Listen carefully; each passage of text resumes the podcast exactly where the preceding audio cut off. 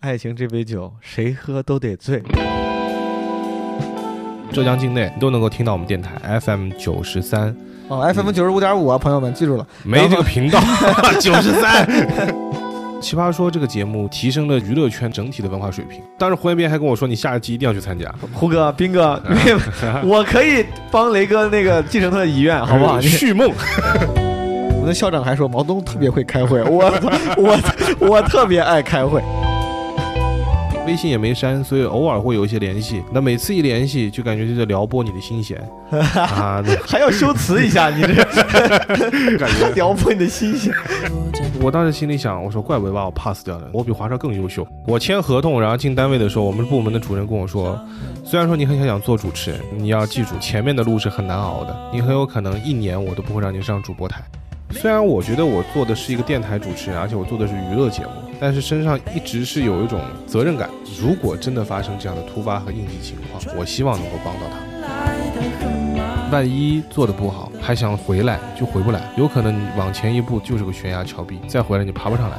到了一定的年纪之后啊，你会发现一年过得比一年快，太快了，太快了。你也越来越不愿意过生日，怎么又过生日了？觉得不嘟。嘟，就那种感觉啊！你还可以呀！啊，对。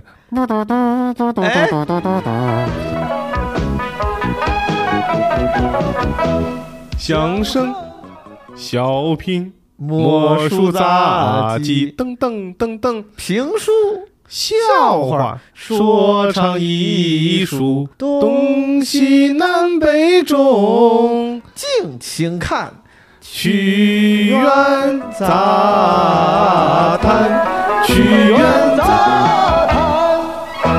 亲爱的朋友们，你们好吗？我是毛东毛书记，你的基本无害主播。我在家，马上出门了，赶飞机去广州演出，然后这。家里今我跟你说，我家四面八方都在装修。今天早上最多的时候，我感觉我三个方向传来装修的声音，电钻声，我死了。我跟你说，啊，先跟朋友说几个小事儿，一个就是再次提醒大家，我们的清明节特别企划跟母亲节特别企划正在招募中，具体的内容呢，可能我不太方便特别详细的给大家透露，主要是全部说清楚之后，大家到时候听到节目就没有新鲜感了。呃，但反正大概意思就是。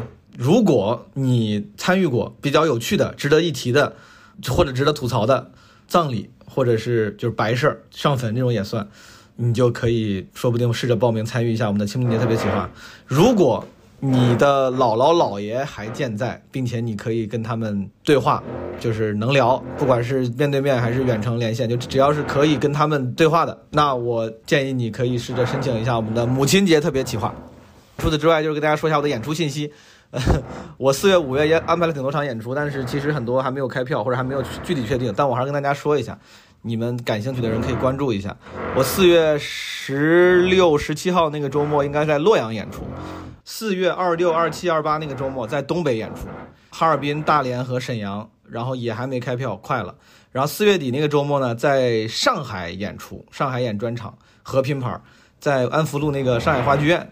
我觉得那个地方对我特别有吸引力，很有情怀，所以说我就特地跟俱乐部申请去那儿演拼盘跟专场。四月底还没开票，五月中下旬吧，可能会在成都演出两场。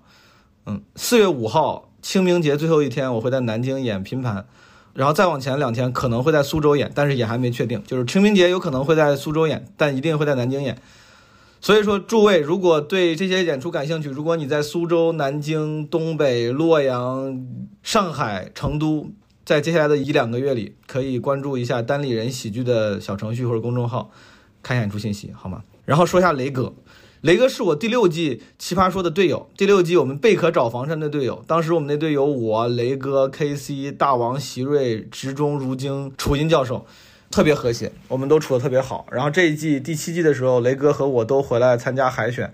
这期播客是我们在参加海选的某一天，就是晚上在酒店录的，在参加海选的过程中期间的某一天，是第十六期。我跟孙玉对谈之后的第二天。然后雷哥因为我俩同年，关系也挺好。我在杭州开专场的时候，他还帮我做了开场。然后这哥们儿是浙江交通广播的金牌主播啊，很有名。而且他的那个奋斗历程也非常的上进，就他本来不是科班出身，但后来因为喜欢这一行，然后一步一步走到了现在这个位置。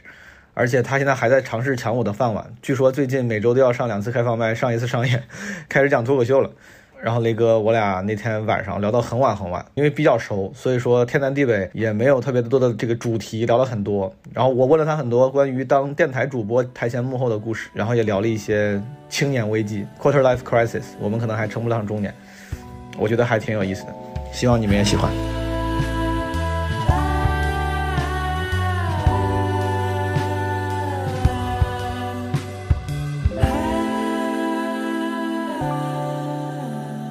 我明天就要送别他了，我俩现在也是在北京大兴的一个酒店来录《奇葩说》。我不知道我播这期的时候，我跟孙玉那期播了没有，但是我这是第二天录的。我们来录第七季《奇葩说》的最开始一轮海选轮。然后这个朋友是谁呢？就是上一季《奇葩说》我这个贝壳找房战队啊，罗振宇战队的队友雷哥。Hello，大家好，我是雷哥。我们这个酒店也不是很大型，这个酒店非常不大型，这这个酒店大他妈还是挺大的啊，对对对对对，就是行是真不行。不是不太行，就是 住在汉汉庭，我操。对对对对。然后呃，雷哥是我俩都是来参加海选的，但是我比他强一点，我进了。哎哎哎哎哎，你比我。强点，就意味着你比职中学长又强了一点。对对对对，毕竟雷哥六杠雷哥是打败过黄志忠的人。大家可能还记得啊，这个去年我参加奇葩说队里面就有一个存在感极强的人，就是雷哥，先是打败了黄志忠，然后又被黄志忠选到了我们队里。我其实之前每次找朋友都是想起来谁找谁聊一聊，嗯只是这次来录奇葩说见到了很多老朋友，我就顺势赶紧录一录。其实我俩今天录也很晚，现在已经凌晨一点多了，然后明天我还要上班，就今天我还要上班。对但是我实在是不愿意浪费跟雷哥聊天这个机会。朋友们，你们可能这个认识雷哥都是只从节目上啊。今天我们尽量稍微深入点的聊聊雷哥的有趣或者无聊的生活，我也不知道，因为我俩除了节目上，然后节目外其实见的次数也不是很多。嗯虽然感情很深厚，雷哥他妈是我杭州专场的开场嘉宾，嗯但是其实很多这个生活细节也不知道。我今天也是抱着好奇心探索一下这个人，然后你们要是愿意听呢，就听一听；不愿意听呢，就勉强听勉强听一听。既然是从奇葩说认识的，我觉得还是聊聊。今年过来的话，我个人觉得自己没有完全的一个准备好，也是一个很大的原因吧。就是对于老奇葩的要求就是挺高的，就你今年必须好难啊！啊，必须要有提就突破。那我想，我去年的就是也不算人设，就真实的故事啊，就是我去年结婚了，对不对？我觉得今年的突破实在不行，就只能离婚了。你就是离婚离晚了，我跟你说，今年你要是 海选前再做个这个故事就进了。我觉得要不就结婚结早了。现在的一些综艺节目都喜欢炒 CP，对不对？对我就觉得今年就可能就没什么，我自己也没总结出自己有什么特别大的一个点在节目里面的点嗯，啊。哎，雷哥，去年上奇葩说是你第一次上这种线上的怎么说大型综艺节目吗？是我以前从来没上过，然后，但是从那之后你就开启了这个之路，后来好像上了很多综艺。也没有很多，大概两到三个，但基本上就是角色上都很多变。明白？嗯，对，哎咱先聊一聊你，因为你是一个本来我我个人觉得就算是不能算演艺圈，但是是这种文化娱乐界的人，因为你啊是个、传媒吧，传媒你你广告一下，广告一下，啊，广告一下，那个什么 FM 多少？有多少露出？我没啥没啥露出，但是帮你广告一下。对，就其实你就到时候来到杭州，来到浙江的话，因为我们是嗯浙江交通之声嘛，你不不在杭州，你在浙江境内，你都能够听到我们电台。然后我们电台是 FM 九十三，哦，FM 九十五点五啊，朋友们记住了没这个频道，九十三。FM 九十三。哎，你本来因为就干这一行了，嗯，但是你上这个嗯线上综艺节目，肯定还是会有点不一样的感受。你像我，我是去年我就之前没他妈怎么就是没搞过，我觉得还挺新鲜的，我特别开心。我去年也挺新鲜的，就是我我其实觉得《奇葩说》就上一季其实都我们俩第一次接触这样的节目嘛，是的，就我觉得累是真累，嗯，真他妈累。但是你累完了以后，你会觉得很开心，嗯就是每一次输当然也会很难过，赢你会觉得很爽。嗯然后我我淘汰的早嘛，去年我淘汰的早，其实我还挺遗憾的一点是，我那轮淘汰完了以后，后边大家都不淘汰了，就是可以享享受那个比赛，对你真的挺亏，后来就淘汰就很慢很多。对，几乎就不淘汰了。对你那个就不该那轮上，那每个战队大概淘汰两个人左右吧。幸亏你上了，你要不上我上我就下了。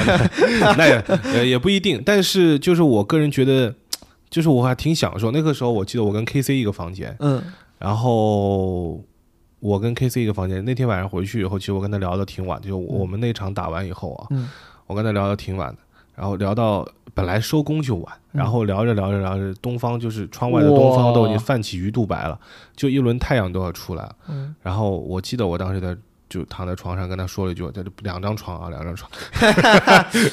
对，我就跟他说，我说虽然很累，嗯但我觉得能够参加这个节目，然后遇到这么多呃志同道合的朋友，我觉得我们我们战队的人际关系都特别好。对，咱们的平均年龄可能是最大的，我我感觉，咱们都后来咱们也一直跟就跟别的战队在嗯，形容咱们自己的关系的时候，也有说，因为大家都很成熟，然后都很这个，平均年纪是被楚英老师一个人拉上去 我真的就除了 KC 小样，咱们除了 KC，咱们都，KC 也不算太年轻，还好很年，轻九四九五吧啊，？是吗？对，我一直以为他是什么九六九七九八这种。没有没有没有，KC 大概也就九四九五的样子。嗯，对。咱们相对比较成熟，大家都很有分寸，然后就是嗯。关系很融洽。对啊，就是所以我觉得就呃，我我最害怕的是就是到一个节目，有时候节目内容让我累，我我一点儿都没关系，我觉得这是对自己的能力的提高，对，而且能贡献出好的比赛来，大家都喜欢。但是我最害怕的是人际关系搞得累，没错。所以我觉得就是这个去年那一趟旅途，我就觉得很快乐。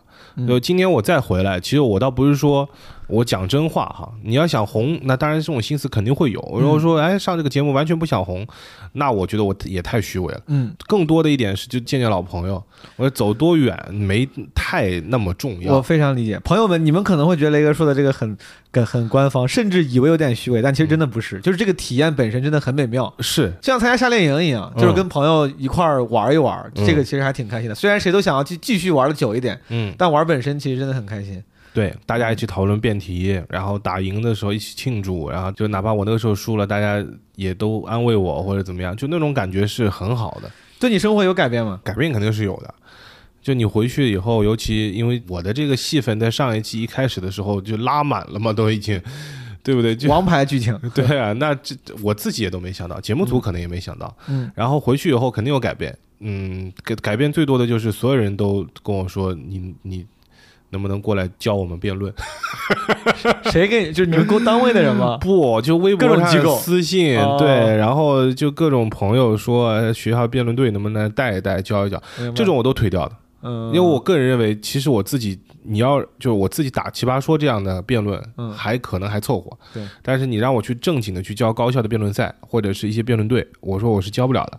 我我我，比方说我们俩就不是打正经辩论出来的人。对对是那他这个奇葩说的辩论赛跟学校的辩论赛和专业的辩论赛，它还是有区别的。没错。对，所以我就把这些东西我都给推掉了。然后你很你本来在本地就很红了嘛，要正常人我就问我说会不会让你变得更红？但因为你本来你在杭州本地，我知道就已经很红了，就这个对你的那个知名度、什么曝光有明显的影响吗？其实是有提高的。我觉得这个东西是双向的。嗯奇葩说是非常著名的一档网综，嗯，然后呢，我们电台呢是传统媒体。对其实这两个粉丝群它是互不影响。对，所以我在电台里面跟大家说，哎，我最近参加奇葩说了，大家有空去可以看一下，发点弹幕支持一下什么的。嗯那其实他们以前很多人都没看过奇葩说，嗯因为绝大部分可能是已经收入比较稳定的中年人以上，三四十岁，像听交通台，因为你肯定有车嘛。对。那在这种情况下，这种人会稍微的多一点。然后你看奇葩说的人，可能往往都不太会听电台。一般来说，嗯因为他年轻人居多，嗯，所以买不起车，我 哎，对，也不一定啊。就是哪怕现在你买了车，他可能更更喜欢听音乐呀、放着自己的歌单。嗯，对，因为现在车联网技术很发达，所以他们当时有很多我我在节目里面报了我在九三交通之声的这个事情以后，也有很多人说哇，原来这这就是雷哥，这嗯杭州我咱们本地的浙江的，所以他们也会开始来听你的节目互。相引流。对，这是互互相影响的一件事情。我还有个问题啊，你后来去了几个音乐节目，做什么大不是不能说大众了，就是不是导师的那种评委，对吧？那叫啥声音鉴赏团，对，对对，五个字，声音鉴赏团，我主要什么节目来着？你你就分享天。赐的声音。天赐的声音，不是还有啥？呃，还有一个是《我是唱作人二》，但那个时候《我是唱作人二》录了只有前两期吧，明白。对，因为后来我去上了另外一个带货的直播类节目，爆款来了，明白。呃，然后就把那个档期给冲掉。这两个前面那两个音乐节目都是卫视的综艺，对吧？呃，我是创作人，也是爱奇艺的，是爱奇艺的，嗯，都是主动找你，觉得为啥你懂唱歌吗？找你为啥去去音乐节目？因为不要钱啊。这这这东西很现实的啊。嗯就比方说，第一，呃，《天赐声音》是咱们浙江卫视的节目，哦所以，哎，那我们集团内部有一个主持人，那个时候热度也还可以，那当然就叫我去了。对啊，那我声音鉴赏团嘛，我负责的就是建那个角色嘛。明白，对，然后大家就别的一些别的一些角色。明白那唱作人二的话，呃，因为他需要一百个大众评审，明白，明白。所以他各个角度都需要。那我又是电台 DJ，然后又是呃奇葩说也是爱奇艺的一档节目的一个辩手，对对所以他也需要这样的一些观点什么的。明白对，然后我就上去。我想问的是，比如说就跟那个浙江卫视那个节目比，就卫视节目比，因为我只参加过《奇葩说》几乎是一档线上节目，所以嗯之前《故事王二》算吧，但那个就就它比较短暂。我是感觉，包括跟很多选手都交流，就是米未这个节目制作，我觉得真的就我觉得很专业，嗯就也很周到，就各个嗯环节，然后各种这么大型的节目，这么多人，嗯他们怎么从各个环节都搞得，我觉得就非常非常专业。嗯，你参加别的节目的时候，你觉得这个有同样的这个感觉吗？就是米未会比其他节目专业，还是说只是因为我见识少？你们卫视节目、那个节目，就是整个制作上有有会有这么专业吗？卫视节目的制作，呃，他的团队也是比较专业的。嗯。但是呢，因为首先音乐类节目，然后和我奇葩说这样的说话类节目类型不一样，嗯。我觉得奇葩说它于对于内容的雕琢，嗯。呃，对于它每一场比赛的，大家每一个选手其实都要精细到，我们去年上过嘛，对对对，哪怕是一个字，他都要给你来抠，嗯对，然后希望你能够呈现出一场精彩的比赛。对，对我觉得这点上真的是很多节目其实做不到的，明白。包括后来我上另外一档电商直播类那个节目，我也觉得很多细节上可能也不是那么到位。所以米未还是挺牛逼的啊，这个这个制作上。对对，音乐节目你是喜欢这个吗？你喜欢音乐吗？本身还好，还好。我喜欢周杰伦。你 我那你确实挺大众，你你能不能说一个除了周杰伦之外的？那也很大众啊，就是是陈奕迅，哦，这个路，那你过去评人啥？你过去评，你啊感觉都、人家对评人不是一张嘴都是什么国外什么牛逼的乐队啥的乐团，然后过去给给人给人评一评，你这过去评啥？其实我我我我觉得这样的，我过去我给自己定位也很明白，嗯。就是我我不是那么一个特别懂音乐的人，但是音乐不是只唱给懂音乐的人听的，当然，呃，音乐是唱给绝大部分的受众听的，当然也有小众的音乐。嗯，但是你作为一个综艺上的一个舞台节目，你肯定是希望能够除了让专业的乐评人觉得首肯以外，那大多数的观众也要喜欢才行。嗯。所以我担任的其实可能就是最前排的一个观众，就然后让提出一些比较大众化的一些视角的一些观点，就觉得这你可能玩的很高级，但是老百姓不一定听得懂。你啊。当时上任，比如两个音乐节目，你印象最深或者你觉得最牛逼的是谁？就是你现场看的话，有那种印象特别深刻的选手吗？嗯，呃，有是真有的啊。天赐声音里面，我当时记不住，名了，呃，不都应该是？明星吗？对对对对，记得住名儿。天赐声音里面，我当时觉得，我觉得胡彦斌很厉害。啊，回民是很屌，呃，当然他不是选手啊，他当时是导师啊。嗯但我觉得就是他的改编能力，哇，真的绝了！他每一次都能给我们意外的惊喜，而且就是因为原来大家导师过来参加这样的节目，可能会觉得，哎，就无数工作当中的一种嘛，啊，那往以往做音乐节目可能也就这么做做就过去了。但是胡彦斌的创作的激情，激发了所有导师的斗志，就是啊，不行。不能每次都让他去出风头，哦我们也得跟他 battle 一下，对，所以他的这个音乐的才才能，我觉得真的是厉害，而且他唱功，他的这个嗓音很独特，嗯很让我还还蛮喜欢的。然后最厉害的是，因为我进去刚录那个节目的时候，胡彦斌就过来搂着我的肩膀说：“哎，哥们儿，我看过你的节目。那上那几个节目，我也见了很多明星嘛，嗯，好多明星其实都看过《奇葩说》，就就是就没事儿干就在家看看对，，我觉得《奇葩说》这个节目就是。呃提升了就娱乐圈的一个整体的文化水平，对，当时甚至如今当时跟大家说，我不知道你记不记得，如今说嗯他他有一次参加一个活动，有有刘德华，嗯，刘德华说看过如今，好像还加了微信，还是刘德华主动加微信，因为他说我看过你节目，什么特别棒啥的。对对对对。对然后对我当时就想，真的就是想想，其实也正常，他们也有正常时候，但是你总是默认我是小咖，你怎么会知道我呢？嗯，嗯但其实你上了节目之后，说不定真的会被一些你的偶像之类的看见、知道。这个确实想想还挺挺爽的啊，挺神奇的。哇，你你还当时胡彦当时胡彦斌还跟我说，你下一季一定要去参加啊。哦，所以你看，我来了啊。胡哥、斌哥，我可以帮雷哥那个继承他的遗愿，好不好？续梦我也没他妈也不会听这节目，不好说啊，不好说。聊聊雷哥那个本职工作好不好？因为前两天我跟那个雷哥聊起来，我其实还挺震惊你励志的这个故事的，因为雷哥确实在诸位不在杭州或者不在浙江，可能不知道他那个。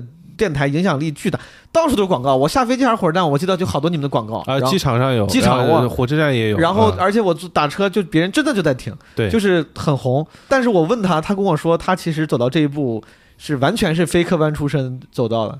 对你介绍一下你的奋斗之路。其实首先我觉得我喜欢当主持人这个事情，这个种子是很早就埋下的。嗯我小学的时候，我其实那个时候其实我喜欢的是就舞台表现形式这个东西。你是那种从小表现欲很强的人，我很强，哦就是属于别人到我们家来做客，我都不用我妈 Q，我自己都能上。人来疯那种。对我是就是人来疯，就我小的时候特别喜欢相声和小品哦啊，那个时候特别爱看春晚，就是每一个嗯赵本山的小品，我家里我都能来回演。来来来，我咱俩啊我俩即兴啊，我试试好，你来玩个游戏，啊试试啊。那个呃，挖个坑埋点儿土，数个一二三四五，自己的土，自己的地，种种啥都都涨人民币。好，是，呃，我我在想，你考我一个吧。我考你一个啊，啊，我操，改革春风吹进门，中国人民抖精神。海湾那旮瘩挺闹心，美美英和我欺负负人你看你们就没有啊，就没能考得到我的。我跟你说，基本上。宫廷玉液酒，一百八一杯，这酒怎么样？听我给你吹，然后呢？你吹，你吹，这酒这个美呀，哎，你作为一个南派，我老觉得这个春晚是北方受众更多。你从小也喜欢看这个，就语就语言或者文化的那个差异，并没有让你觉得不能接受。我其实从小其实更喜欢北方文化，哦。呃，也不能算北方文化吧，就曲艺。哦，就南方其实有自己的曲艺形式，对不对？越剧、黄梅戏什么的，这这都是我们浙江特别牛逼的东西呃，其实上海的滑稽戏对浙江的影响也挺大，是的，但是因为小的时候可能文化输出的问题吧，就是呃，春晚是我们每年必看的东西。嗯。然后那个时候大家都特别喜欢看央视，嗯。然后央视三套是综艺频道嘛，嗯。综艺频道那个时候周末有个节目叫《周末喜相逢》嗯，啊，每次都是那种相声或者小品的表演艺术家。周末喜相逢感觉都已经晚两年了。最早的什么综艺大观，那综艺大观，然后曲苑杂谈，曲苑杂谈对那个同一时期，曲苑大观很早就停了，曲苑杂谈要多办了好几年。曲苑杂谈那个时候出来了很多呃明星，喜他其实推很多喜剧新兴的。我记得那个时候我特别喜欢一个人，但他后来英年早逝，就是洛桑。洛桑，洛桑哎洛桑学艺，对我小时候就那个时候哪有什么 B-box，但是他那个口技就是让我感觉就跟现在 B-box 差不多，车祸车祸去世的就，得嘟嘟就那种感觉啊你还可以呀、啊对，哎，你这这一下给我把我比下去了，我他妈我我这没法跟你对，什么你怎么他妈张口就来嘟嘟嘟？就因为因为而且这个段你如果记得的话，就是洛桑当年吹过是的，那段，是的，是的，他对他模仿过什么小号、萨克斯啥的都有。对，太厉害，所以我那个时候很喜欢他。就这样的曲艺的这个喜欢的形式，就让我觉得我很爱舞台上的感觉。你刚才在就是说这些话的时候，其实我脑子一直在走神儿。从你提到嗯曲苑大谈之后，啊我就一直在想曲苑大谈那个歌 怎么唱。响声、小品、魔术杂、技、噔噔噔噔、评书、笑话、说唱艺术，东东西南北中，敬请看曲苑杂谈，曲苑杂谈。好了，朋友们，今天我们的节目到此结束了，好吧？不要太傻屌了，我们这个节目 太他妈傻屌。呃，但我觉得，我觉得啊，就中国人搞喜剧啊，嗯就没有不是从那个时候开始的。嗯嗯，这一代人嘛，这代人我们这代人对对对对是是是。就没有不从那个时候开始。是的，我跟我那些就是比如北京我单立人的喜剧演员朋友们，大嗯家最开始来的时候也都是，就是这些梗大家都互相都特别熟悉。太熟了，从小看到大，而且很经典。嗯你现在的一些春晚，呃，你超越不了。对，现在感觉喜欢语言艺术的多多少少他妈可能都接触过，就是在小时候接触过什么，就是或者是对什么相声小品感过兴趣。对我小学时候什么春节联欢晚会上也还跟他妈同学表演过相声了。对，当时学过，哎，你记不记得有一个嗯，那个旗帜大兵？哦，对。我们还模仿过旗帜大兵的金盆洗脚城，对，他们是湖南湖南那边吧，湖南的。他其实有点算南派，对，但是还是很受大家喜欢的。对。对，嗯，他俩现在嗯也不搞了。江浙这一块儿，嗯。包括上海这一块，上海滑稽戏这块能走上春晚的，当时只有一个人，严顺开老师。啊，严顺开，但是后来呃年纪也大了严，顺开演演阿 Q 的，当时。对对对，嗯。哦，演阿 Q 的不是严顺开，是吧？不是是另外一位老师，但是长得特别像，我好像曾经就把他们俩搞错过。我，操，对，那可能是我记错了。雷哥，我特地查了一下，严顺开老师在八三年第一届春节联欢会上表演小品《阿 Q 的独白》，我没记错，你记错了。所以说你从小因为喜欢这个，我能理解，因为你在喜欢这个，我也是。我小时候喜欢这个，就会喜欢可能上个什么当个主持人啊，然后主持个这个什么班里的联欢晚会啊，这两个节目啥的。我我我就这样，然后我从初中、高中，就是小学其实更喜欢表演，那个时候没有什么主持什么事儿啊。嗯然后到初中开始，高中我就基本上就在学校里面就特别喜欢当校园主持人了，哪怕有时候给自己制造机会。嗯，就那个时候你看《快乐大本营》嘛，就是《快乐大本营》很很很很好玩，对不对？各种各样的是是是游戏，然后靠背不走样啊什么的，就很很很很好玩。然后班级都有个一堂课叫班会课，嗯，班会课这个课其实照道理就是应该就是搞一些班内的小活动什么的。你们班会这么爽吗？我们班会真的他妈就是开班会，就是、就是开班会，老师训话，或者是班干部他妈在那儿开会，我 操！但是因为我是班长，哦，我把这个权利拿在了手里，就班会课我可以说了算，所以以公谋私，对，所以我我后来都是这样的，就班会课，高三的班会课，我基本上都是带着去同同同学们去体育馆里边搞体育。哦那你官儿也没我大，我当班长啊开班会就喜欢开会，我这我他我就开会，我说来咱们整咱们聊聊今天的纪律情况，我说纪律委员你来这，那你是观影比我大，我跟你说。我操！后来我我记得特别清楚，我们的校长还说毛东特别会开会，我我我特别爱开会，在台上指点江山，激昂文字分析一通，你知道吧？我我当时就是那种属于我喜欢跟大家一起玩然后我就班会课的时候，我就跟大家说，这样，今天我们班会课就是要搞一个活动的，嗯这个活动游戏我都已经设计好了，嗯，然后对，就他妈像搞一个综艺节目一样，然后我给大家设计，比方说什么。靠背不走样，然后什么的惩罚道具，到对面学校超市里边是王守义十三香、盐醋味精什么全买齐了，可乐、雪碧掺在一起，嗯，如果输了就得喝这个，什么乱七八糟的，我操，就各种玩。你 这是叫叫啥？那个结婚时候闹新郎的那一套，我操！对，就就那个时候我就有这样的一种就想法，就我觉得我哎真的挺喜欢这些东西的。但你大学学的不是这个，大学学的不是这个，因为你为啥不考虑呢？为啥不想不想嗯不学的播音主持相关的？当时根本不知道，因为在杭州啊，现在多多了。嗯。原来在我高考那个年代，因为我高中学校还不错，嗯，呃，就大家基本上都以学习为主，艺考生本来就少，对，因为杭州有个中国美院，嗯。中国美院的名气比浙江传媒学院可大多了，嗯。所以考美术生的人很多。嗯那当时就是说，哎，考艺考，那就好像就只有考美术，我根本根本都不知道播音系有这么一个艺考。我问一个这个假设性问题啊，嗯如果你嗯现在你知道这有这回事儿，嗯你在那个，因为我觉得作为学习好的人，嗯其实有时候会有刻板印象，觉得走艺术生是一般学习不好的人的一个另外一条这个曲线救国嘛。嗯，你如果现在回去，你作为一个好学生，你真的会愿意舍得就走艺考去读播音主持嘛？然后放弃那些跟其他那些学习很好的朋友们一块儿考到很好的大学，读个很听起来很牛逼，大家主流价值观认为很牛逼的专业，你会愿意改变吗？首先我本来也没考好，但是我如果倒不是说因为呃文化课什么的，我会觉得你刚才有点讲的很有道理，就是我认为现在的播音系的学生，嗯在现在这个大环境下，你不能只会播音主持，嗯这个是没有用的。嗯如果你只会播音主持，你出来绝大部分的孩子现在是找不到工作的。嗯。你可能只能当一个优秀的播音员、嗯。新闻播音员，嗯。这还取决于你的先天条件，嗯。长得正不正，啊。声音条件好不好。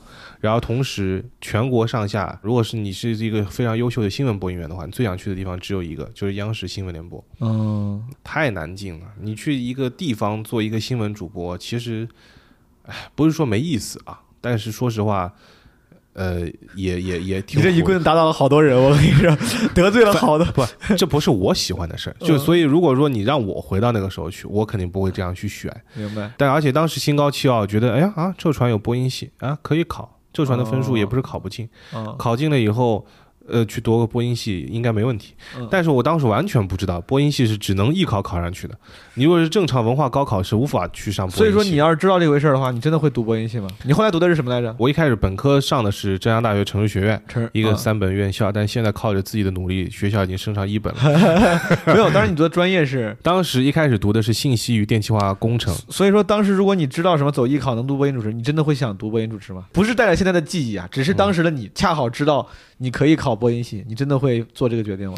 如果当时有那么热爱吗？在高中的时候，其实如果不带着那个记忆的话，嗯就不带着现在所有的记忆的话，嗯我可能会去，因为我尝试过。哦就当时虽然不知道，哦但是后来就偶尔找了个机会知道了。但是知道的时候为时已晚，就是大家复习去上艺考，其实是需要很长的一段时间的你可能高二下半学期决定了这个事情以后，你就得去复制努力，明白，花上半年到一年的时间。每个人天赋不同，呃，可能不一样。我当时只提前了两个月，所以说你是真的很喜欢，喜欢到当时如果可以，你真的真的会读播音系的，对吧？嗯，可能是的，是的。不应该是播音系，不就应该是叫什么那个主持人是播音系吗？对，他的全名应该叫播音与主持艺术。哦，嗯播音与主持艺术，嗯你那时候就想当主持人？几个字儿都说不明白。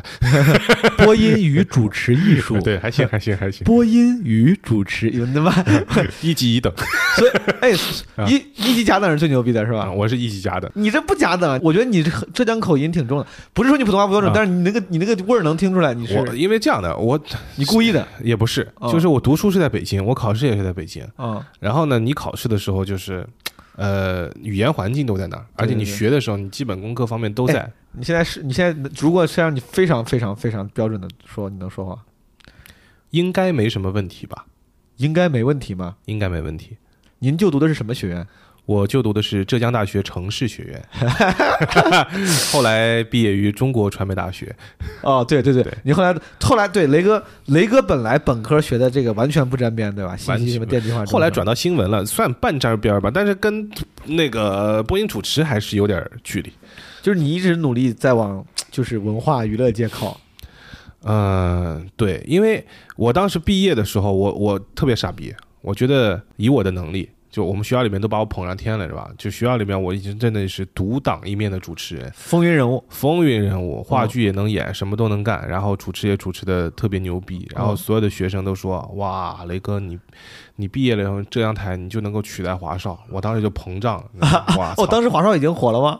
火了火了火了！哦，华少不是在中国好声音火的吗？对啊，我是零八年上的大学，对对对，咱俩，哎，我跟雷哥我俩是一年，我俩是一届的。对啊对啊，嗯，然后那个时候就就觉得我操，就要去取代他，哦 就去他妈去浙江卫视应哎，在学校里面做主持人就是抛头露面、风云人物，会不会有很多小姑娘追？因为我没有这种经历，我很好奇。我还好哎，我还好确实因为长得不行是吧？呃，因为当时有个女朋友，然后她管得非常严，哦，呃，管得非常严，没有什么别的机会。而且这个妻管严是全校都知道，哦，因为是一个风云人物的爱情故事，就全校都知道。但听起来应该很幸福，当时。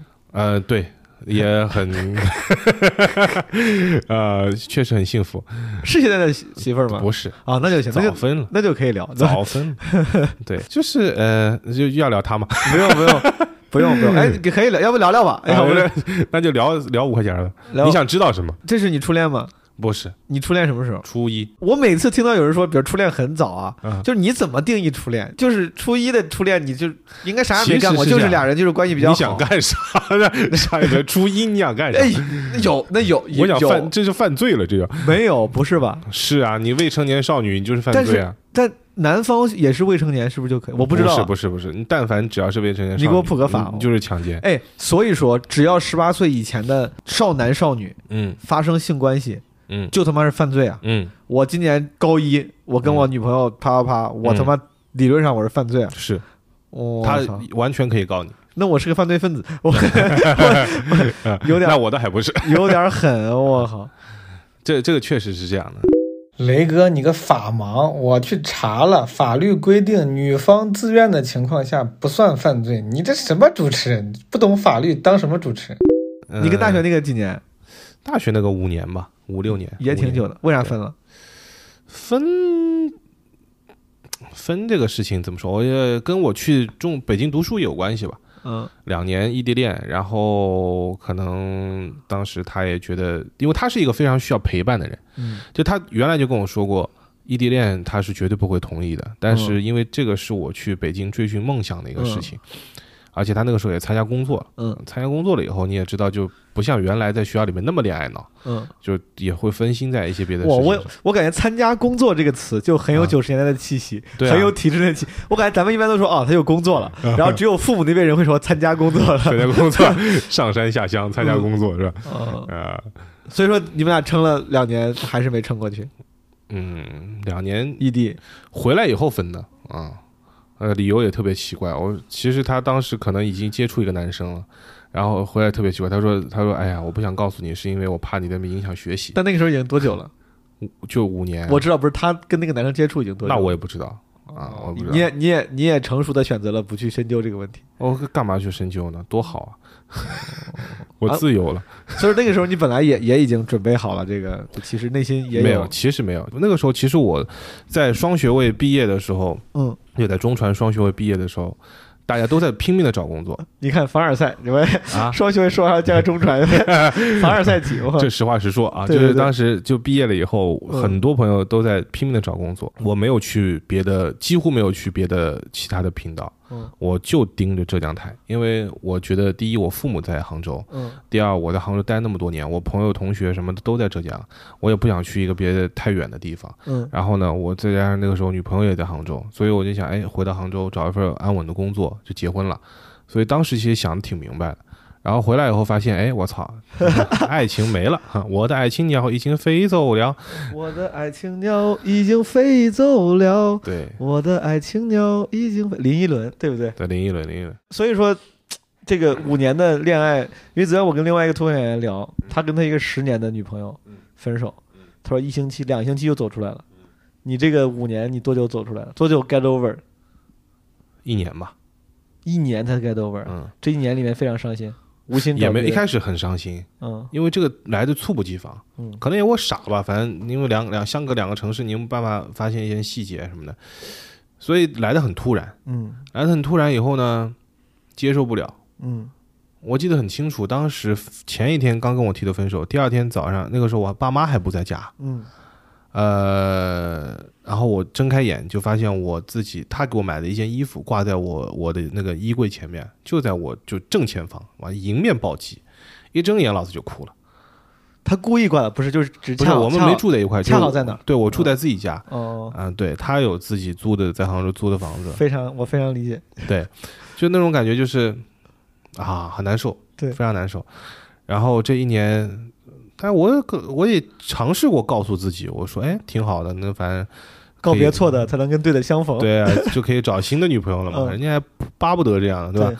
但是我也跟别人说，我单身，我说怎么告别前段恋爱的方式，最好的方式就是再找下一个。是，那结果发现，别人也给我介绍，但是真没那么容易走出来。嗯我也，而且我不是那种不负责任的，就是说啊，我为了走出这段感情，所以我要找一个在一块儿。明白明白，对，那我觉得这样对人家也不负责，是的，对吧？那当时就其实那一年我在感情上基本也是空白，嗯，也是空白啊。然后纯粹靠时间疗愈的，最后一年之后才慢慢对，因为而且微信也没删，所以偶尔会有一些联系。那每次一联系，就感觉就在撩拨你的心弦啊！对 还要就问还要修辞一下，你这 是这种感觉。撩拨你的心弦，什么鸡巴话？所以现在还联系吗？现在现在早删了。是吗？就我觉得到了，对，现在真删了。就到一定的时候，嗯，就你真的下定决心走出来的时候，我觉得真的是不要跟前任保持任何的关系。不要跟那些你特别在意的前任，其实后来也真的是完全不在意了，嗯，我就把我就把他给删了。对，结婚了吗？他结婚了，孩子都有了，你不删了吗？你怎么知道可能？都离婚了吧？大大家原谅我，本来我想问雷哥的这个励志故事的，但是我一听到这种感情问题，我就想要开 开始八卦，是不是？聊一聊。对刚才雷哥没有说细，因为昨天我们在聊的时候，他给我提到他本科学的是电气工程，但是因为信息与什么电气工程，他就为了追求主持人梦想，然后研究生考了中传。嗯其实这样的完整的故事是，嗯。本科一上去，因为我原来学的是理科，高中的时候，所以当时分数呢也不是特别，刚刚好过那个学校的分数线。嗯。我填了个服从分配，然后把我调到了电气与信息信息与电气化工程那个专业，嗯然后我真的是特别不喜欢。那么嗯第一年老子挂了五科，嗯 挂完了以后，我就去跟我们领那个学院领导就去交涉这个问题。我说老师，我是真不喜欢这个专业，嗯呃，再学下去呢，第一我也痛苦，第二嗯你们的挂科率也也高。嗯我说要不这样，我就转专业吧，我转到新闻去，嗯传媒学院的新闻去。然后他说嗯行，那你转专业，嗯后就转了。嗯转了以后呢，传媒又毕呃，就是学我们学校的新闻专业又毕业。毕业了以后，我一开始参参加工作嘛。嗯我前面说我给浙江广电投投简历，嗯我就想做主持人，嗯但是呢，简历直接就被刷了，嗯就是我连去考试的机会都没有，第一关就被刷了。我当时就很挫折，然后当时我还托我爸找关系。呃，浙江有个网站叫新蓝网，也是嗯浙江卫视旗下的。听说他们那招主持人，然后他们领导好像还跟我爸认识，是朋友。嗯我说：“哎，爸，那你给我替我说一声。”我说：“我去试试。嗯”然后就去试试。试到那边，他们当时那个领导面见我的时候就说：“他说，哎，我们这呢是招主持人，但也不是什么样的主持人都招。我操，这么直接吗？对我说，我心里想，我操，你他妈跟我爸不是朋友吗？啊，对呀，啊！然后，然后，然后，然后后来还还说，他当时说了一句什么？他说啊，我们这想招的主持人就是华少那样。你说我可以啊，我说，我当时心里想，我说，怪不得把我 pass 掉了。那我不是华，我比华少更优秀。其实也是找了个借口了，就把我搪塞掉了。等到搪塞掉了以后，我当时就觉得不服气，我就找了份工作，然后是跟浙江某个电视台有关系，他旗下的一家传媒公司。我想离单位近一些，离这个电视台近一些，那我就可以找机会，可能蹭吧蹭吧就蹭进去了。也许蹭吧蹭吧就蹭成主持人了。嗯但后来发现完全不是，就是干的都是一些第一工资也不高，一个月两三千块钱；第二的话还就是嗯，大家干的事情就是一些项目策划，嗯然后拉营销、拉客户。嗯我也不喜欢这样的工作，嗯，然后后来我就下定决心，我说我考中传的研究生。要靠此改变人生轨迹。对，就考试还是在中国啊是嗯改变你人生轨迹的一种很好的方式，对。只要你能考上，很有效。率的一个方式。对，然后当时考试考考研究生，研究生没考上，嗯。呃，复习的时间比较仓促。嗯。然后后来呢，我听说中传有个东西叫做双学位，嗯。它就是也用两年的时间，全日制的，然后在、在中传读书，然后就把人家播音系四年的课程压缩到两年里面来上，嗯。考完，但是他只有个要求，就是你本科不能是学播音的。嗯啊。那我想，哎，正好都满足，那就去考吧，考上了，考上了以后就到北京了，一待就两年啊。我觉得那两年是我非常就人生以来第一次。像一块海绵一样在吸收知识的这种如饥似渴的感觉，嗯因为我觉得我终于选了一个我自己特别喜欢的事情，嗯所以我不能浪费我的一分一秒。嗯我每一天播音系都是要练基本功的，嗯每天早上练起来练声，嗯然后就很早跟室友一起起来。那个时候，其实按照原来我大学时候的休眠习惯，我是根本做不到的。嗯，啊，每天早上大概五六点就得爬起来，就突然变得很上进的。，对，然后到外边去对着棵树，八百标兵奔北坡，炮兵并排北边跑，就是干这件事情。嗯对，然后第一年的基本功打好，然后练普通话，啊、然后普通话练好了以后，后来反正就各种各样的。哦，你真的很很努力，而且你那两年你异地也没有恋爱生活，你有个异地的恋爱生活，然后同时你学习又很努力，对你应该是学校里面那种典型的努力的好学生，对，就是但是那个时候大家都很努力，都很努力。因为呃，他双学位有前面有讲到一个特点，就是他的本科不是学这个的。不是学这个，但是你要花两年的时间来考双学位，就说明这个人就真的是挺想做这行。嗯，就你完全跨专业了嘛。是对，像我那个时候寝室里边，我为什么会这么努力？是因为我们寝室里边有个大哥，嗯我当时读双学位的时候是一三年考进去的，嗯一三年我不过也就是二十四五岁，还很年轻。但是那个大哥当时应该已经是，六十二了。那我应该叫他大爷。他是八三年的，比我还大六岁，所以差不多三十了。嗯，对，八啊八三年到对，刚好三十。三十了。刚好三十。然后他在北京原来是中呃中央电视台海外出版发行公司的，然后说白了就工作也挺好。他的人生轨迹就是比我更他妈的励志。嗯哇操！他原来本科是青岛大学的，嗯后来呢考上了中央外经贸大学的研究生，嗯。啊，那学历很高了，在嗯。他们那个时候，嗯。他所有的同学毕业的时候去参加的都是一些中石油、中传博嗯啊这样的央企，就中字头的央企。然后等到了三十岁这个年纪，基本上都混成了一个小中层嗯啊，甚至有的可能牛逼点的混到了高层。嗯那他就一直在中央电视台，现在也是央企啊，中央电视台旗下的。嗯但是他当时为什么会去那边？原因很简单，就觉得跟我的当时的理由是一样的。我他希望能够到一个离中央电视台更近一点的公司，然后可以找机会进去当主持人。他想进台前，对他想到台前，嗯这是他的梦想。嗯，然后后来他就，在三十岁的时候出来读了研究嗯，生，因为他觉得那条路行不通，嗯然后把那个东西给放弃掉了，辞职。本来北京都要买房了，后来他不买，然后当时的对象也分了，因为他觉感觉这个是最惨的。要本来那个时候要买房没买，感觉是最惨的。对他他我感觉不管他后来走的什么样，我都觉得他应该很后悔这个事。他很后悔，很后悔。后来现在买了，现在买了啊。然后就是我觉得哇，真的很激励我的一点是，他当时在通州租的房子，嗯。然后我我们寝室四个人嘛，除了他以外，我们其他三个人帮他去搬家，搬到宿舍里边来。就当时进去以后，发现房子也不大，可能很多人在北京租房都是这样啊，哪怕你住在通州，可能都只有一个小房间，是的，也挺破的。嗯。好多地方就不是漏光就是漏风就漏雨那种感觉，然后嗯。贴满了央视主持人的海报，哦。贴满了，就天花板上都是董卿啊、朱军啊、康辉啊，就他妈我操，老子一睁眼看到是前女友买的衣服，他一睁眼看到的是这些，看？到康辉，我对，看到康辉，哇操！就是我觉得他激励自己的这种方式啊，嗯呃，让我觉得一个人为了梦想，他真的是可以做出多大的努力。没错，不然你想，你到了三十岁，嗯可能我们俩现在就这个时候吧，嗯你现在有勇气说真的为了自己的梦想，去把自己现在一份收入也不错，然后也很稳定，包括你现在还有很多的人生计划，其实是要去实施的，是的，但是你这个时候全部抛掉，你嗯去读书，嗯，读的还是一个你可能以后并不能够拼搏得到的未来，没错，这这个很难，他确实后来也没拼搏到，就两年结束了以后，因为这个行业很现实，是的，年纪也很重要。对，中传的本科，播音本科永远是他，呃，招聘的时候就最好的一个一个一个一个阶段。中传的播本大于播双，大于播硕，我们当时都是这么来分的啊。播双为什么比播硕好就业？是因为播双的人不挑，大家有份工作能去就去了。播硕呢，在哎他哎好不容易考个研究生，我得都得挑一挑，所以播硕稍微挑一些。播本是因为形象好，声音条件好，就就是好就业，年轻。对对，所以我就是觉得他当时的勇气，我太佩服。所以大哥读完这两年之后，其实也并没有去理去到理想的工作，他没去到央视，嗯，没有。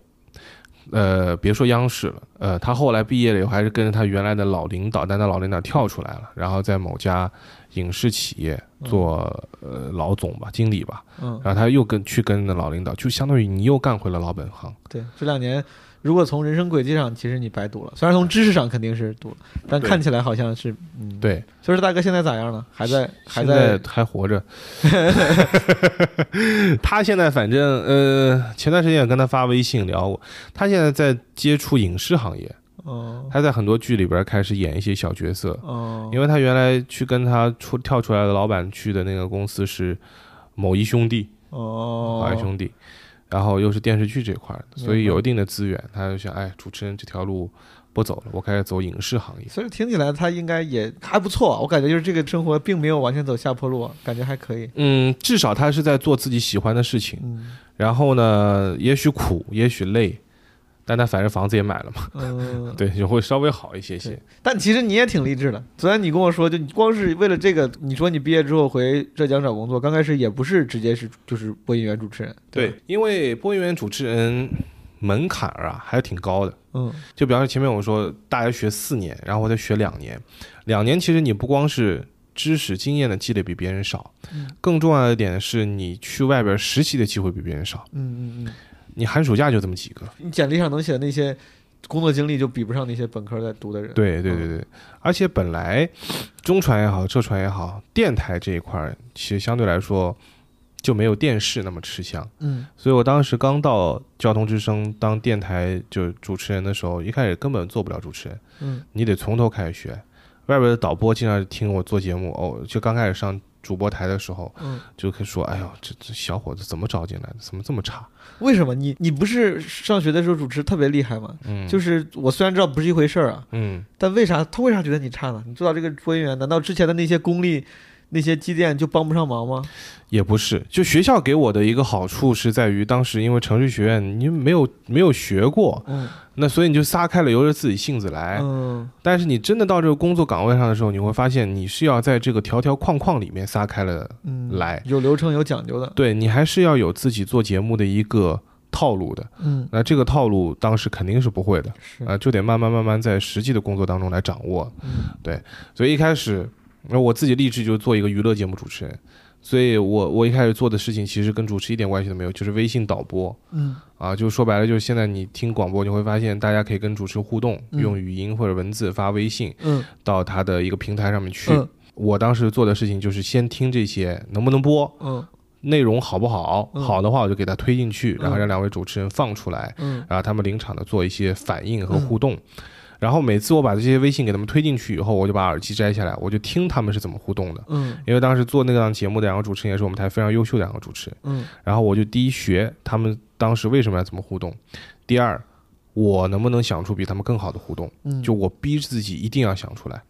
假设我觉得他这个已经很好了，我一定要想出一个比他更好的，嗯。然后就不停的这样的一个反复的练习吧，然后到后来就是就接线挂呀什么，因为电台主持人就我们做节目都是直播，嗯都是直播，所以接线挂的能力一定要求很高，不然的话就会节目就会很难听。你真的很努力，这这是非常非常努力的工作方式了。就是你为了做自己想做的工作，先到旁边做个打杂的嗯，观察学习。就像很多演员一开始从剧务开始做起，是，对，但好像你说你很快就做到主播了，就这个嗯，导播没做到，做了小半年，大半年，半年吧，半哦大半年，对，这应该属于很快吧？平常人不会这样的吧？挺快了。在我们台历史上，就我们当时嗯，我签合同，然后进单位的时候，我们部门的主任跟我说，嗯虽然说你很想想做主持人，但是你要你要记住，就是这段路前面的路是很难熬的，你很有可能一年我都不会让你上主播台，嗯，结果半年他他妈就打了自己的脸，哦，就是因为之前那个主持人生病了是吧？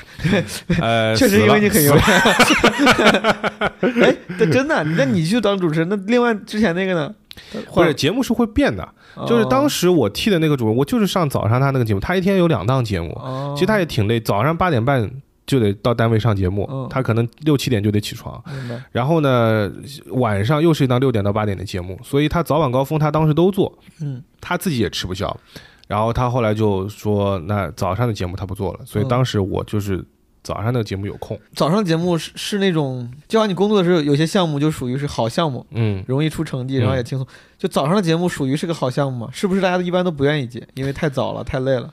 就如果你能嗯选的话，是不是黄金档还是晚上？呃，我们那个也算是早高峰，就是早也是牛对于电台来说，为什么是早高峰和晚高峰呢？嗯，因为那是出行高峰，是，早上上班的人多，我们的八点半到十点嘛，在杭州基本上你九点半之前基本上都是一个上班的一个时间段，晚上也是，晚上我现在上的节目是六点到八点，它也是晚高峰的一个出行时间段，下班的人特别的多。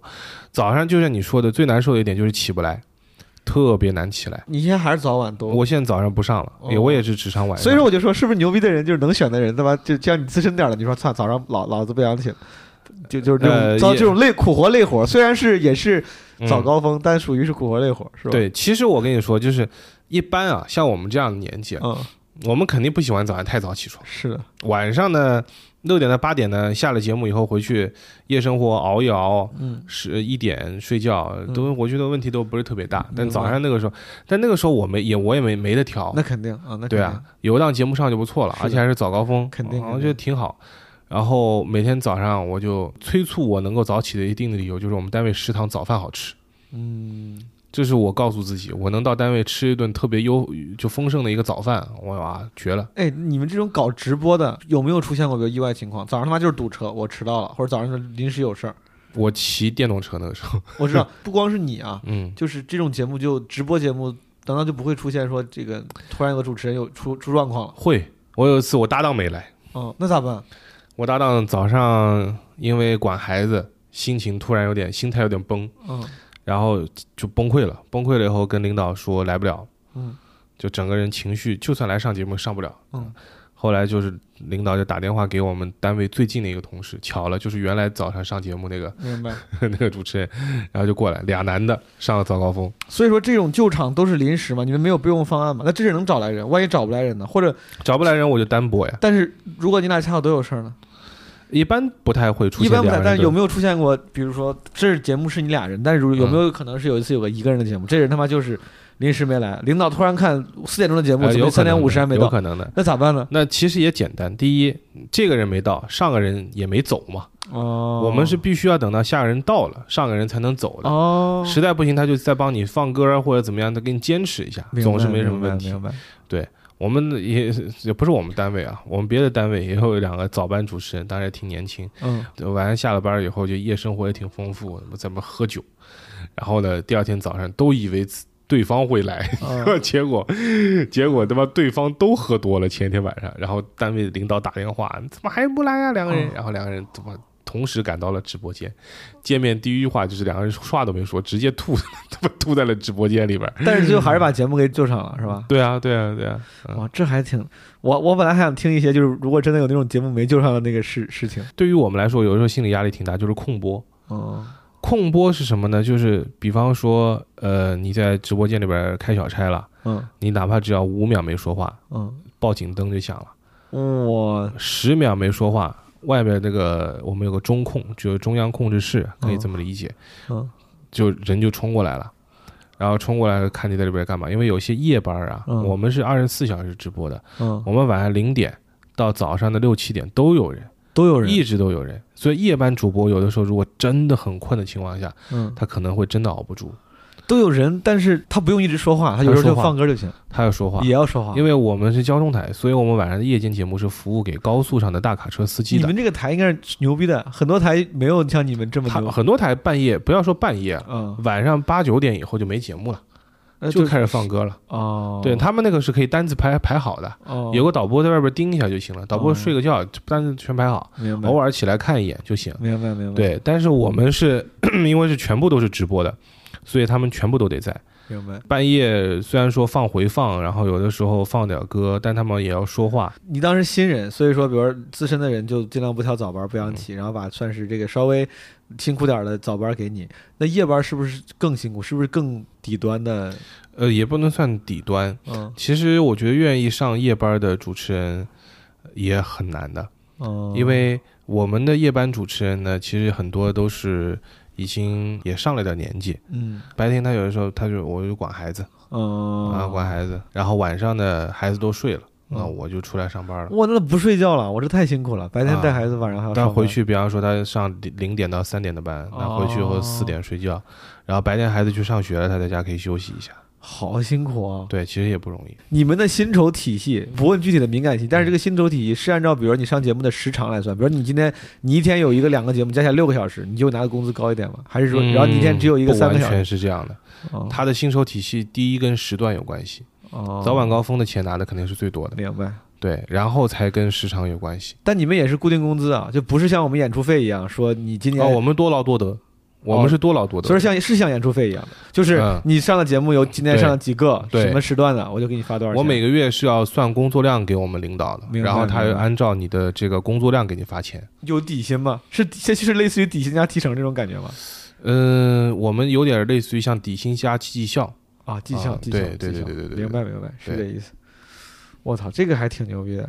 嗯，你现在是只上晚晚高峰啊，嗯六点到八点，一天就两个小时班儿，但是你前面要写稿子，啊就是你写稿子可能要准备半天，不都互动吗？不就都是？但你节目肯定也有主体内容，就是你得先把这个主体内容加进去，互动只是其中的一部分。对对对对对，这还是算是相对来说时间比较灵活的工作啊，因为你写稿的时间你也不用非在单位。呃，看我们领导要求，尽量在办公室出现。哎，你当时你那么喜欢当主持人，你为啥找到了一个广播电台呢？你咋不去一个电视台呢？就我听出来，那个可能可能相对来说更难，更几个，原因吧，第一，嗯电视台的竞争很激烈。嗯，啊、形象也是很大的一个要求。我呢，确实长得难看，有没有？就不太没有，就是咱俩都头大，咱不太符合他们的传统要求。嗯而且你想，就我这样的，其实性格比较奔放，其实就是想做娱乐主持人。是但是，一般地方台都是新闻主持人偏多，除了卫视，但是卫视招人就更难了。明白，就每个卫视里边底下可能都有好几百号主持人等着排队上岗，是哪有那么容易？呃，所以当时我觉得电台是属于虽然看不到脸，但是收听率现在其实，在好的大的城市里边其实也不低。是。的，是的，是的，第二的话，就是你会更自由，嗯，你会更自由，你的话语空间各方面，你会更加有自己的一片田地。卫视主持人这么难，你像华少，他真的是因为牛逼吗？我当时时我最早看到那个华少上《中国好声音》的，我看《中国好声音》嘛，我觉得这人我也不认识，长得也不咋样。我说这是不是就是随便找了一个他们台里的人，除了说话快也没啥。但听你的意思，他应该是属于牛逼的，要不然主持不了。华少还是挺牛逼的。华少原来其实是杭州，也是个电台主持人，哦，嗯，所以他的反应、他的灵敏、他的接话的能力，当时其实也在电台锻炼出来的。然后后来他也是突然之间说：“哎，我还是挺想做电视的。”所以他把电台给辞了，然后到浙江卫视，呃，不对，当时还不在浙江卫视，就到浙江广播电视集团吧，嗯去找找机会。嗯然后一个个节目最后达到了现在可能应该还算是我们浙江台一哥的这么一个水平。哦，华少算一哥，对，华少算一个。你你姐是谁呢？一姐原来是朱丹啊，对对对，之前是朱丹，对啊，现在应该算是依依吧。朱丹不在了，他去干嘛了？朱丹她离职了以后，她不是到湖南台去了吗？哦，我不知道，我就不我知道后来我 sorry sorry 对对对对一般做跟受众交互的这些工作的人，我们嗯是跟观众，你们是跟听众，嗯其实都会有很多有趣的故事。嗯，你在做这个电台主持人的时候，有你觉得有啥有意思的，或者是惊险的这种事儿吗？出过什么问题、危险，或者是遇见过什么特别有意思的事情吗？其实我觉得，首先每天做节目也都还挺开心的，嗯嗯、有趣的事情每天都在发生，嗯，好官方啊，尤其是、啊对。但是因为我们是交通台，嗯，然后呢，我们二十四小时都在播，所以我们其实会经常遇到一些特别应急的一些情况。嗯我们经常会接到一些求助啊，就是哪个孩子突然之间喉咙里面噎到了东西，打电话给你们啊，不打哎幺幺零。他当然要打幺幺零和幺二零嗯，但是比方说他现在坐的是哪辆车，哦。然后他开的哪一段儿，哦，然后我们要马上在广播里面播出去，然后希望大家在这段上开车的时候看到这辆车的时候让一一定要要让一下，哦。要避让他一下，呃，会有效果啊，确实会有效果。包括我们跟交警的联动，然后让交警去带。我记得我印象当中最深刻的一件事情，呃，不是我遇上的，但是是我同事遇上的。啊，真的，我觉得当时如如果我是我遇上，我一定会崩溃，嗯。根本撑不住。还是浙江下边某一个地市吧，一个小地方，然后一个孩子家里边煮了一锅非常滚烫的豆浆，嗯。然后那个孩子在豆浆桶边上玩儿，突然之间他就掉到这个桶里面去了。啊，哦哇，真的。啊，我想想都觉得很难受。然后当时他奶奶在边上，啊，他父母都不在身边，他奶奶急了呀，就嗯赶紧把这孩子给捞出来，嗯已经浑身烫的已经都快不行了。嗯，然后这个时候他奶奶干了一件特别错误的事情，拿凉水冲。不是，他把孩子衣服脱下来了。哦衣服当时其实已经烫的跟皮连在一起了，啊，所以当他的衣服脱下来的那一刻，哦其实这孩子皮也被撕下来了。哦，我操，听着太难受了。太难受，真的很难受。然后关键是什么？就，呃，承受这个事情的主持人是在直播状态。然后呢，当时这个孩子就在车上，然后往杭州送。然后一开始的时候，这个孩子其实送到过当地的医院，但当地的医院就表示我们这救不了了，你必须得往杭州送，可能还有一丝希望。然后他们就马上跟我们联系，呃，也跟医院联系，就我们我们负责跟医院联系，就是杭州的医院我们联系好，然后路上的这个交警啊，然后包括我们前我前面说的这些路上的通告，我们全部都做出去，然后希望他能够以最快的速度到达杭州这个医院，嗯。然后在救援的这个过程当中，呃，我们还给杭州这个医院的医生，儿科的医生，我们给他打过去电话，嗯就让他们现场连线，让医生在线就咨询一下现在孩子的状况怎么样。嗯然后绿色通道我们都开好了，就只要到医院，不管前面还有谁在排队，这个一孩子也能够第一时间至少能够得到一些救助。明白。对，然后这个医生就问，他说：“你们这个孩子现在什么情况？反正前面的那些该说的都说了。”他说：“现在有没有挂着盐水？最基础的一点，生理盐水。然后他说没有。他说：“那你们还有多久到医院？”嗯啊，他们说大概多久？嗯他说，那很抱歉，你们孩子活不成了，就直接在车上就在广播里边就宣布了这个死讯。他说，因为孩子在刚开始掉入豆浆桶以后救出来的那一刻，奶奶把衣服脱了，所以导致他的皮肤表层的皮肤已经脱离了身体，他内部的血肉是直接接触空气的，所以他身体的水分会大量的、快速的流失。嗯但你们去的第一个医院没有把盐水挂上，哪怕能够挂上一瓶生理盐水，都能够补充他的水分，让他的水分不会流失的那么快。就很多烧伤的病人其实是被干死的，你知道吗？就是没有水了，身体里边，嗯嗯他是被干死的，所以他就在这半途当中就说肯定来不及了，你到我这儿也来不及了，但我们可以试试，但是来不及了。然后后来就，那我们还是该做的事情都做好嘛，嗯尽人事听天命嘛。嗯当时直播间里面是我一个同事，是一名女主持人，嗯她是两个孩子的妈妈。边听这个故事的时候，就已经情绪已经完全就是在一个濒临失控的边缘，嗯因为这个孩子就在车上，他都嚎啕大哭，而且你就听到那个哭声就是逐渐逐渐的微弱下去，嗯到最后其实几乎听不见了。这也就意味着一个生命在你的电波的节目里面在慢慢的流逝，对，太难受了。他两我们节目一般来说是两个小时一个轮盘，嗯他两个小时结束了以后，走出直播间，下一个主持人来了，他走出直播间，回到自己的车上，嗯嚎啕大哭，真的是嚎啕大哭。但这样的情绪你没有办法在直播间里面展示出来，嗯你必须要忍住。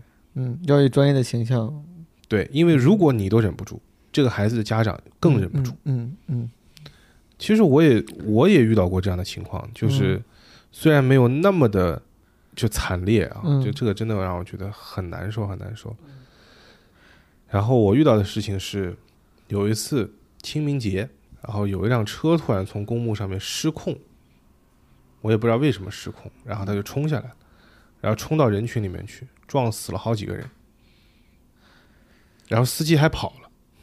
嗯，我操，然后当时就是现场就是哀嚎一片，然后我们记者过去，然后这个事情，我上这个节目之前我都不知道有这个事儿，嗯这是突发情况。嗯我的稿子都写的很欢乐的，知道吧？嗯因为那个时候清明节最后一天，小长假最后一天，嗯清明小长假，所以过了正天那天也没必要太太太太悲伤，所以我也挺挺欢乐的。结果上去以后跟我说这么个事儿，稿子没用了，我写了八页的稿子，一张都用不到。这上去以后全部都是全脱稿，然后什么地方来什么电话，什么样的情况，然后你要接谁，你要了解什么，全部都是现场即兴的。然后外面的导播随时随地 QQ 上给你发东西，然后你还得找歌，你要找一些适合这个氛围上放的一些歌曲来进行过渡。嗯就那个时候，我两个小时的节目，而且这个事情当时很受重视，然后我们单位的台长都跑过来了，嗯就在导播间里边盯着我做节目。嗯，然后那是我第一次处理这样的突发应急，嗯。然后我做完了以后出来的时候，就整个人都是抖的，嗯。腿都是抖的，因为你每一句话在这个时候每一个字你都不能说错，对。你一不小心用错了一个字，很有可能就非常的尴尬。对对，因为这个事儿本身也也是很肃穆的一个事儿。对，嗯。就我们同事还到医院去采访死者的家属什么的，嗯。这个时候我你真的很很小心，因为他其实也很紧张，嗯，也许他说出来的某一个词就可能会触动到别人的情绪，是，对不对？你比方说问一个，以前也有一些记者网上爆出来问一些很傻逼的问题嗯啊，你那个爸爸死了，你现在怎么样？感觉怎么样？这种其实很傻逼嘛？你问出来，对不对？是，这就是你就特别要担心会不会有出现这样的尤情况，其是你们这种直播，确实是就没有容错率，没没有嗯，你一定要注意语言。刚刚听这故事，其实我确实心里很沉重，我都感觉不太好意思岔到别的话题了都。但是比如像你们这种直播，它不会有个延迟吗？导播会帮你，比如延迟两秒。哦我们有延迟，我们延迟六秒左右吧。哦，就哪怕你说错了，你可以想办法把它给明白。嗯按掉。但是它这个延迟是有 CD 的，嗯你摁一下也不能连摁，你知道吧？，COC 有机 能冷却，我对，有机能冷却，你这个 CD 你不能连按，你就差不多按一下，你可能得等个三五分钟才能够回来，你知道吧？不然我时间可以无限倒退，把把我今天一天节目都给掐了。你们这个搞直播的，确实这个面临的几突发情况，这个压力比我们大多了。我们这个现场顶多小状况，也就是影响的可能现场的几十个人、一百多个人，嗯，你们这个影响的人太多。有没有啥不这么沉重的故事分享呀？我感觉我问出这个问题都有点没有良心，但是我是第一，其实其实也有的，嗯我因为我们经常交通嘛，高速公路上收听的人也很多。高速公路上有的时候最难受的是什么？是堵车，嗯，对吧？完堵堵的或者前面万一发生了事故了或者嗯修路什么的，是的，你一堵可能好几个小时。嗯啊然后呢，当时就有一个听众，也是我同事遇到的一个事儿，就有个听众，两个人要去赶婚礼，嗯。其实是要赶婚礼，一溜婚车都在那个高速上，结果堵了，及时赶不上了。那怎么办呢？就是当时我那个同事也很很聪明，就说那这样，你现在堵在哪个路段，你跟我说，然后呢，我让那个路段所有的听众打开广播，然后我们共同来帮你庆祝一场婚礼。嗯。那场就是我们搞了一场高速婚礼，司仪就是我主持人，然后你们电话直接连进来。嗯。啊，你愿意吗？你愿意吗？都我在上面说，哦，然后然后整个大家鸣笛祝贺，鸣笛祝贺，所以你们当时那个路段就是有很多你们的听众是能够收到这个信息对配合的，就真的是有很多听众配合的。哦。然后我们整个高速婚礼就搞得很喜庆，就虽然他们没有赶上他们正式的婚礼，但是那一段儿，这听起来还挺挺动人的。对对对对对对，我回到之前的，我刚才还在想那个事儿，嗯，所以说那个豆浆桶那个小孩最后没有撑到医院，没有这个在节目上确认播出来了吗？就他播出来了，都就是，主持人说大家这个小孩没回来，我这个太残忍了吧？在节那主持人目上跟可能不会说这句话，嗯，嗯，但是大家心里也都明白。哇，这个太惨。好朋友们，我们换个心情，我们 不用，但是聊这个，就是我觉得这个呃真的很宝贵。这些东西就是，如果咱俩今天不聊，我不会知道，就是做你们这个工作会遇到这样的事儿了。我觉得这个这些信息真的很宝贵，让大家可以更加了解你们的压力跟就就我们其实，呃，我其实通过这个事情，我也是觉得，因为大家的生活啊也都不容易，是，你会面临各种各样的问题。就在我们的直播，就这这只是其中一个案例。嗯有经常就比如说孩子真的就像前面我说噎住了，嗯然后玩什么玩具，然后插到眼睛眼睛里边去了。啊，听着然后，然后还有很多，因为呃，我听我们电台的，除了开车的朋友以外，还有一些是什么呢？就是工友，嗯他们在工厂里边工作。嗯工厂里边工作呢，就大家有的时候无聊嘛，戴着个耳机听广播，一听就一天。嗯然后经常就会有工友手指被压断了，嗯。然后怎么就骨折了，嗯。然后各种各样的事情，然后需要我们帮助。嗯。所以虽然我觉得我做的是一个电台主持人，而且我做的是娱乐节目，嗯。但是身上一直是有一种责任感。嗯。这个责任感就是，呃，如果真的发生这样的突发和应急情况，嗯。我希望能够帮到他们，嗯，我希望能够帮到他们。呃，我觉得这是交通台很大的一个意义的存在。你们真的很还是承担了挺多社会责任的，我感觉。对就是，从你们什么能跟各种地方联动，是不是就已经是有经验且是有准备、有这个目的的？就是的。respect，好吧，我们 respect 一下。但我们也希望不要有这样的事情发生，当然，每天平平安安的。嗯，嗯，好，咱们稍微转换一下，稍微往这个日常点的方向转换一下，好，要不然聊这个太沉重了。好的这个专业沉重都很有意义啊。嗯聊聊咱俩雷哥，嗯，这个刚才我们提到了，雷哥我俩今年都 三十三十。出头了，其实都三十出头了。你应该三十一周岁，对吧？我是马上满三十一周岁，还有一个月。我俩八九年一头一尾，有啥感觉？我觉得三十岁还称不上中年危机，如果有危机，也顶多算算是青年危机吧。说说青年他妈有点不要脸对你有吗？轻偏中嘛，有危机吗？有危机啊！哎，其实现在人啊，就嗯尤其在大城市的话，结婚的年龄也越来越晚。嗯，我爸妈生我都已经算是他们那个年代非常晚婚晚育的。你爸多几几年？我爸是六零年的，哦，他大概是二十八岁结的婚，二十九岁生的我。嗯我当时小的时候还不懂，我说：“哎，爸妈，你们这么晚才结婚生孩子？”我说：“我长大肯定比你们生的早。对，那个时候咱们小时候确确实觉得好像二十岁出头结婚生子很正常。对起码二十四五岁左右。对那个因为那时候写是法定结婚年龄好像总感觉一到法定结婚年龄差不多你就可以。那个时候我觉得你还是欲望强烈的。那个时候政治政治书上写的那个什么晚婚晚育年龄其实好像就是二十四五啥的我记得。对对对对对对是的然后我当时就但是没想到现在我是二十九岁结的婚但是我其实觉得嗯因为我老婆跟我的年纪是相仿的甚至比我还大了半年所以有的时候家里边压力其实比较大，就希望我们能够早点生孩子。我是其实挺喜欢过二人世界，就我觉得二人世界很幸福。当然，你这个肯定是压力更小，但你不，我认识很多男生，就是可能不会想到生小孩的那些麻烦，但是就想要小孩。可能我觉得是雄性延续后代的一个本能。你想过二人世界，难道你不想同时就是想想要一个后代吗？我想要后代，其实我也不反感小孩儿，嗯我曾经我还挺喜欢小孩儿，就嗯不是自己的孩子，看怎么都可爱，就就就想去逗逗、弄弄、玩玩。哦嗯，但是我最近也是单位里边很多同事，可能年纪也比我稍大一些，嗯然后他们面临的一些情况，就让我觉得，如果真的现在让我生个孩子，我应付不过来。嗯，是的。昨天我跟那个嗯孙玉聊，嗯我们那个南京那个脱口秀演员，他是八七年的，嗯小孩一个四岁，一个七岁了。嗯，我觉得都咱们远远的落下了，我也被你落下，但是咱俩都被他落下了。就是确实，我跟他交流，包括跟就你说同事里的大大哥交流，嗯，就感觉两个小孩对生活这这改变太大了，对啊，感觉很难下定这个决心。像我们这样的哈，嗯我个人认为，呃，不能算特别优秀的中产阶级，嗯，但是呢，也是属于比上不足，比下有余的。就这个年龄段的人是最尴尬，这个阶层的人是最尴尬的。是的，就比方说，你想生个孩子，你当然想给他好的生活，对吧？嗯你想给他好的生活，你就喜欢去跟好一点的人比。你别说你别攀比，你总会有这个心态。对对，所以你想跟好的去比，也许不能比上最好的，但是尽量是比较好的。嗯，比较好的那些，那你可能就要付出极大的努力，在金钱上去满足这个阶层。然后，但是你比下呢，你又你又好很多。那如果你真的是往下走的那些人，那他们会觉得，哎，真的现实条件不允许，嗯，所以哪怕努力也不允许。是所以那我们就干脆就特别正常，就是能怎么样就怎么样。我有一次跟小鹿，就是这次也来奇葩说了，我在之嗯之前跟他录的播客，他就有一点聊到，他说生小孩这个事儿呢，就是对于很穷和很富的人，其实影响都不大。对，穷的人他妈反正就已经这样了，你生个小孩也就这样，他也而且他也不会富着养，他就觉得给你养活就行，收入也不高。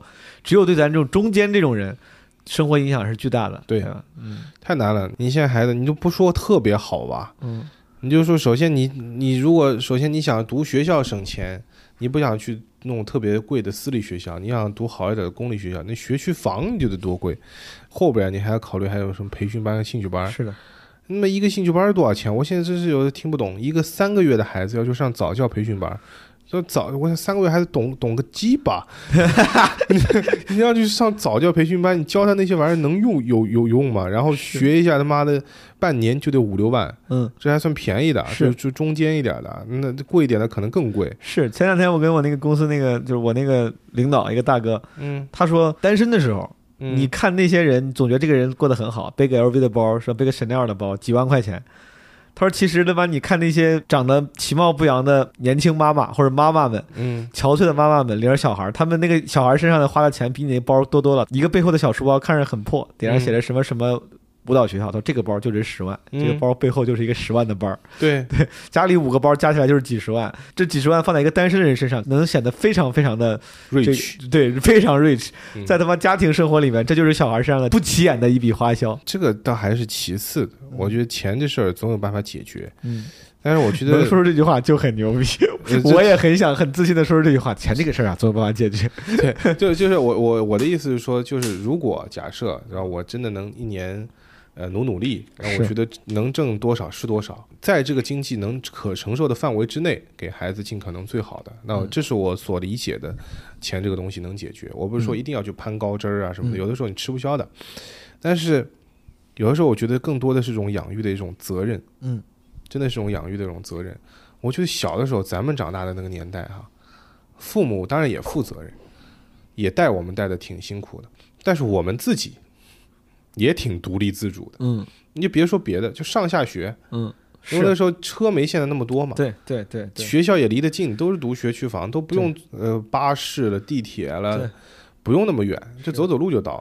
是，所以我就觉得上下学都不用接。咱那个时候也都是穷养，那个时候那个年代起起来的人，生在九十年代，嗯。中国没有这么消费主义横行，也没有那么多消费，嗯，就大家都是也不能说穷养，但都是普通的孩子，哪怕你家庭条件差的很多，其实都是上了一样的公立小学。那个时候也没有什么国际学校，也没有什么什么奇奇怪怪的班儿，培训班有，但是那个时候我们上的培训班都是青少年宫，对青少年宫能贵到哪儿去？不太不太就不奇怪，就是没有奇怪的消费主义陷阱。对，咱那个时候就是我也是，就确实很独立，你也只能没有啥别的更浮夸的选择了。对我天天可能也有啊，但是嗯那真的是我们那个阶层了解都了解不到的也也有事情。可能对。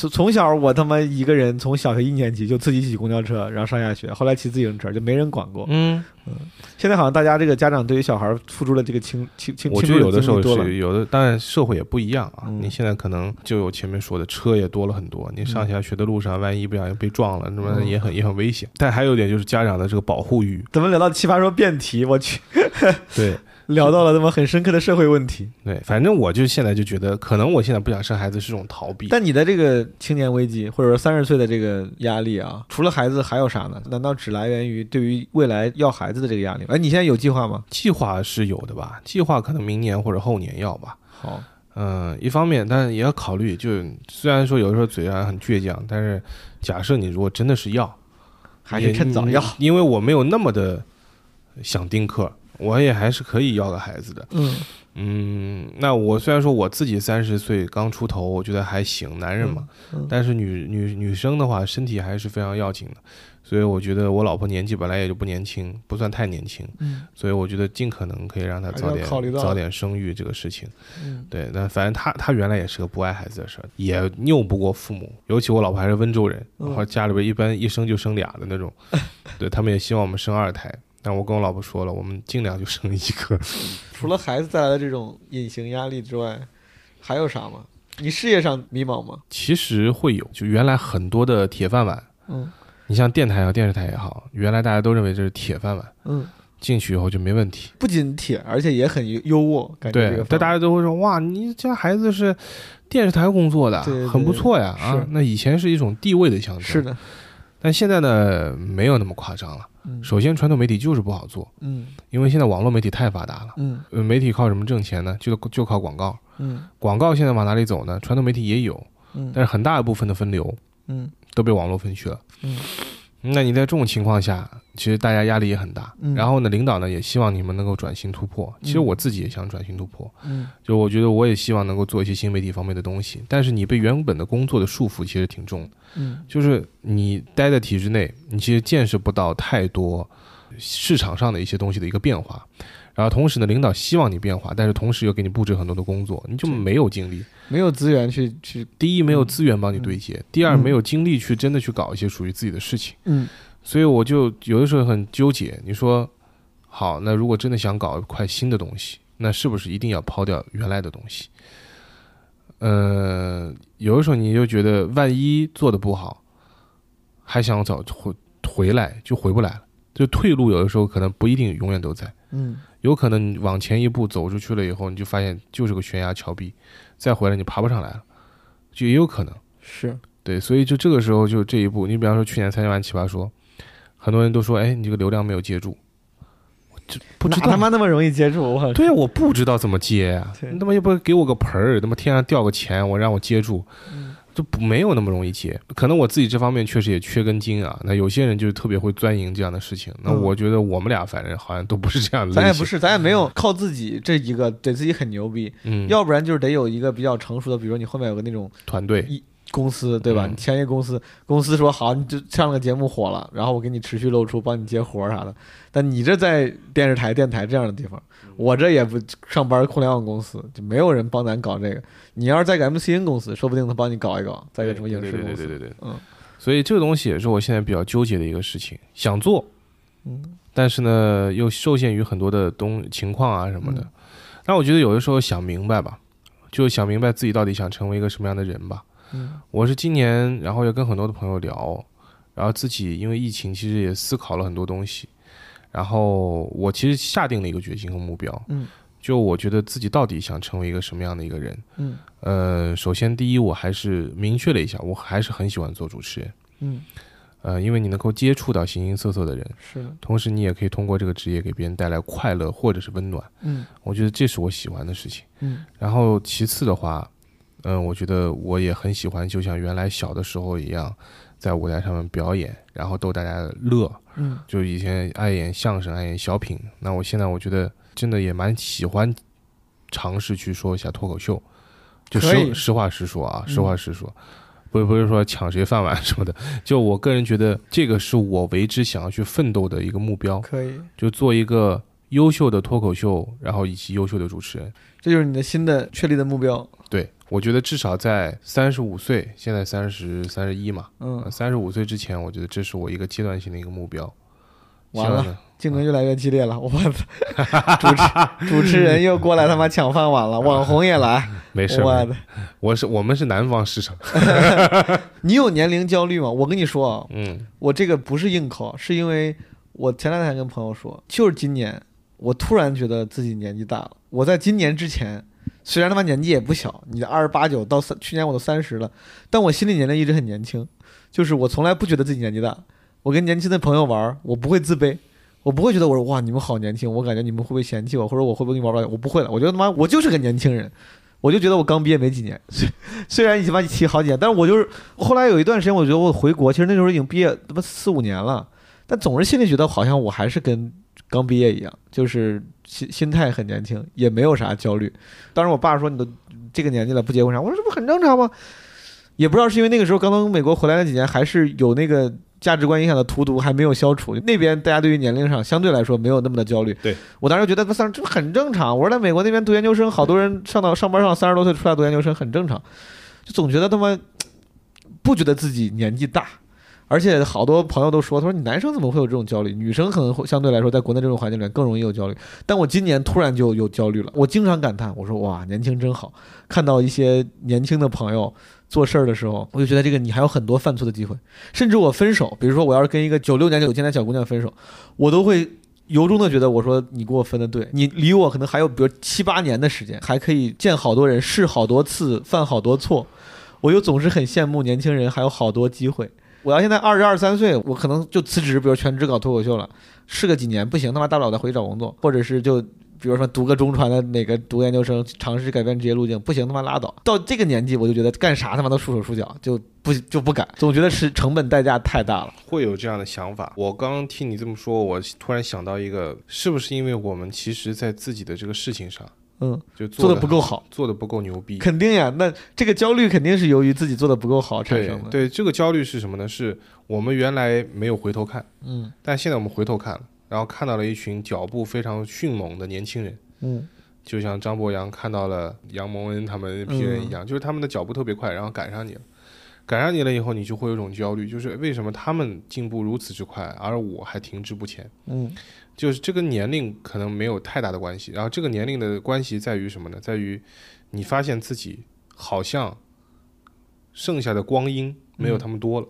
嗯对，但其实，嗯，我觉得一个人的年纪，他其实有的时候是种优势，就是因为你见过了、经历了一些别人还没有经历的事情，嗯你也有对不同的人生阶段、对一些同样的问题，你也会有一些不一样的看法。嗯这些看法是他们可能得不出来的，也不一定。有些人特别成熟啊，而且很多人我觉得是虚长几岁。我年轻的时候，比如我二二十二岁遇见二十八岁大哥，嗯我就觉得他妈可能那个时候也我的判断可能也不一定对，嗯但你就会觉得这个人也就虚长几岁，感觉也没啥见识。我就特别害怕自己成为那个年轻人眼里虚长几岁的人。我之前是也是觉得，我说我他妈比你大几岁，我就比你经历的多。我这几年你都不知道老子干了啥，我他妈比你见过的妹子多，干过的工作多，我这个踏过的坑也多，我肯定比你牛逼。嗯，但我现在就开始怀疑这个理论了，我觉得很有可能我他妈是不是比别人虚长了几岁？嗯我比别人老了五年，但别人五年之后，他可能经历的比我还多，或者是学的比我还多，嗯就是各种开始焦虑。但我觉得你说的有道理，很有可能跟你现在的生活并没有达到你自己的期望那么好有关。对自己的人生是自己的嘛，哪怕别人真的比五年以后做的比你牛逼，也很正常。就他很有可能这五年经历了一些你这五年没有经历的事情，机会有的时候下来不下来，或者到不到你头上，这是一个很玄学的事情，你也不知道。这比方说上一期我他妈就抽到黄志忠了，这也是命，也是运气。那你来的时候，如果你能把它接住，那当然是最好的事情。是的，所以时间不等于这个人成长的一个高度。嗯你不是说你能活到一百岁，你就一定比我牛逼，嗯你只能说你可能比我长寿，嗯但我可能五十岁就已经活到一个非常高的高度了。嗯然后乔布斯年纪轻轻的，虽然说英年早逝，但他人家成就也很高啊，对不对？还有一点就是，比方说像年龄上的一些焦虑，我曾经，那你现在没有到这个程度，但你可能会有的时候也会考虑结婚的问题。嗯就是，嗯，我曾经有一个同事，年纪也不小，嗯三十七八岁了，嗯也一直没结婚。然后我问他：“哎呦哥，你啥时候考虑这事儿？”他说：“可能不考虑，但是他现在也考虑啊，嗯他也也也在考虑这事儿，可能当时没有遇到对的人吧。嗯他说：“我可能不考虑。”我说：“为为啥？”他说：“你想，我现在三十七岁，我今年考虑，明年结婚，嗯明年结婚三十八了，后年生孩子，生孩子熬一熬，可能四十岁才有孩子。嗯孩子长大二十多岁，大学毕业，你去他毕业典礼的时候，你是一个六十郎当岁的，已经退休了的老头子。嗯他说你这个时候你不会觉得，你玩啥你都陪他玩不动吗？他说孩子十岁的时候你五十了，嗯孩子想去趟游乐园，哇，孩子想跟你坐趟过山车 我，腰疼上不了，我操，对啊，你怎么怎么陪他玩？嗯就是你有的时候，我说我操，好像很有道理啊，嗯确实也是这么个理儿哈。嗯如果我二十岁生孩子，孩子十岁的时候我才三十，我他妈风华正茂，嗯想陪他怎么玩就陪他怎么玩，对吧？等他到二十二十岁的时候，我也就不过才四十岁，嗯然后我还可以陪他一起打篮球干啥的，什么都行，嗯也还也还年轻。但是你突然觉得，哎，等到他大的时候，你都已经五六十了，你突然会发现这个就有点焦虑。嗯有点焦虑。所以为什么很多人年纪大了，三十岁或者三三十岁可能还稍微夸张点，三十五岁以后还没生，他们可能就选择不生，嗯，这也是其中一方面的原因。我操，留给我的时间不多了，我我 我操，你可以考虑先上车再买票，那得有个人让我上车呀，你 先上车再买票啊，我操干啥？事儿都不带。哎，之前总，哎，你们这帮体制内的人，我跟你说，我发我算发现了，单立人他妈那个郝宇老师也是体制内的，这个这个科比谁都溜，我操！你们天天在他妈单位里干点啥？我我我我所有他妈最夸张的表情都是从郝宇那儿收集的是吗。哎，我靠！我真的，我之前总觉得离三十五岁很远，但他妈一想，我现在离三十五岁非常非常近。我靠，你有没有发现，就是到了一定的年纪之后啊，你会发现一年过得比一年快，太快了！太快了。然后你也越来越不愿意过生日，就是他们怎么又过生日了？哦、man，对我靠，这怎么？哎，今天晚上咱俩聊的真的太沉重了，我靠！啊，当然，虽然很好，我就 越聊的他妈特别的也 特别沉重，我他妈越越聊心里越难受。但是我觉得是这样的，就是这有的时候是一种常规观念的束缚。嗯说领导要想敬你酒，嗯你硬着头皮要不要喝，嗯对吧？嗯那可能如果是一个中年人来讲这道题，就说你如果不喝，嗯，你可能面临的就是下岗，就是失业，穿小鞋，对，就是领导对你的各种各样的不耐烦和指责，嗯对吧？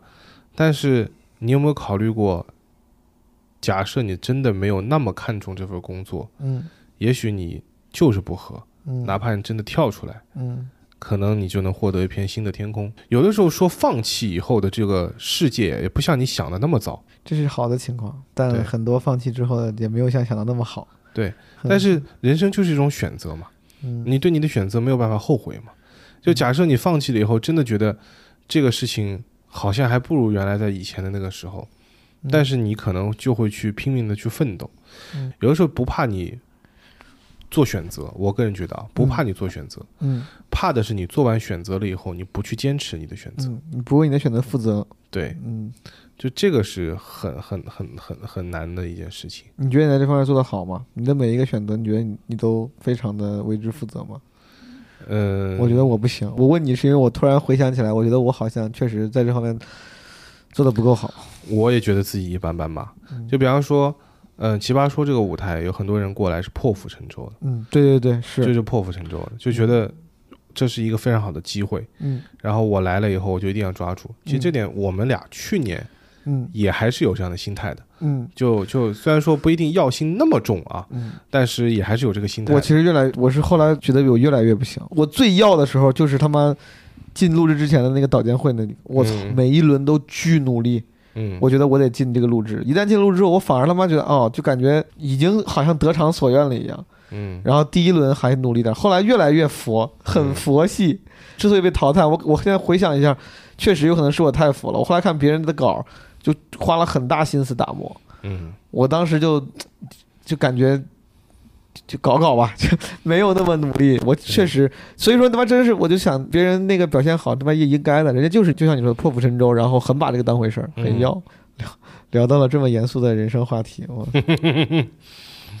这很符合一个深夜访谈节目。太深夜。对，别人听的时候不一定是深夜，咱俩他妈要是直播就好了，你知道吧？对，如果要是直播的话，大家他妈这个点儿然后听听，可能还觉得有意思。嗯咱俩他妈录完，这 咱俩是很符合。我他们他妈，早上六七点钟起来听，我操，嗯迎着朝阳，听着夕阳红的话题，哎，咱们也差不多了，咱们想一个嗯 closing 吧。closing 哎，咱合唱一个，合唱个歌吧，怎么样？最美不过夕阳相声，小品。这个唱过了。哎，你平常你平常喜欢唱啥歌？有没有他妈之前曲艺节目里面的那个？你不是喜欢看吗？有没有咱们这个有年年代感的？哎，你会唱晚秋吗？晚秋，嗯，怎么唱？在这个飘着枫叶飘零的，在这个随着枫叶飘零的晚秋，没听过吗？毛宁的。哦，我听过，但是我不太会唱哎。哒哒哒哒所有。哒哒哒哒哒。朋友们，我跟雷哥，我俩现在录到了。我跟你说啊，我们他妈录到了凌晨，现在多少啊？两点、三点多了，三点多了，两点多。我靠，三点多了，我他妈还要从酒店从大兴回家，明天大概几个小时后我还要起床上班。雷哥还要赶中午的飞机，你呃，你单位在哪儿啊？我们真的很拼。牡丹园，你跟你说你也不知道，离这儿远多远？二十将近三十公里，我估计二十七八公里得有。我本来想说你干脆今晚就睡着别走我。怕明天早上早高峰，我跟你说会堵死，我得我得走，我怕三。十公里基本上跨半个北京城了。对，主要是主要是走那环路，他妈肯定太堵了，肯定太堵了。明年你还来吗？明年嗯奇葩说下一期，嗯，我觉得看吧，看那个时候的我有没有准备好吧。你的你准肯定准备你 always 准备好。不，就是我我我希望我来能够给大家带一点新的东西。你觉得明年啊？明年那你明年准备啥啥情况？啥意思？明年要以脱口秀演员身份来？fuck，呃不 不不，要占我们的名额！我操！明天带带个孩子，哎，这可以，这他妈倒可以，呃，跟傅首傅首尔拼一拼！我操，可那不行，跟傅跟傅首尔打一打家庭明年孩子都十一岁了，拼不过。经验比你多。嗯，行吧，朋友们，我俩聊的挺开心，我是感觉挺开心，聊的非常走心，对，嗯，但是你们不知道能不能听到这个地方。如果你们听到这个地方的话呢，这个希望你其实我觉得，就我们虽然说聊得很久，然后也很深沉，聊到最后，嗯，但不是一些负能量的东西，就是非常正能量。对我其实觉得人到了一定的年纪，其实每个年纪都会有每个年纪的困惑和迷茫。就你不知道，你二十四岁，你不知道二十五岁怎么走；你二十五岁，你不知道二十六岁怎么走。嗯，你明年对于自己来说，永远是一个未知数。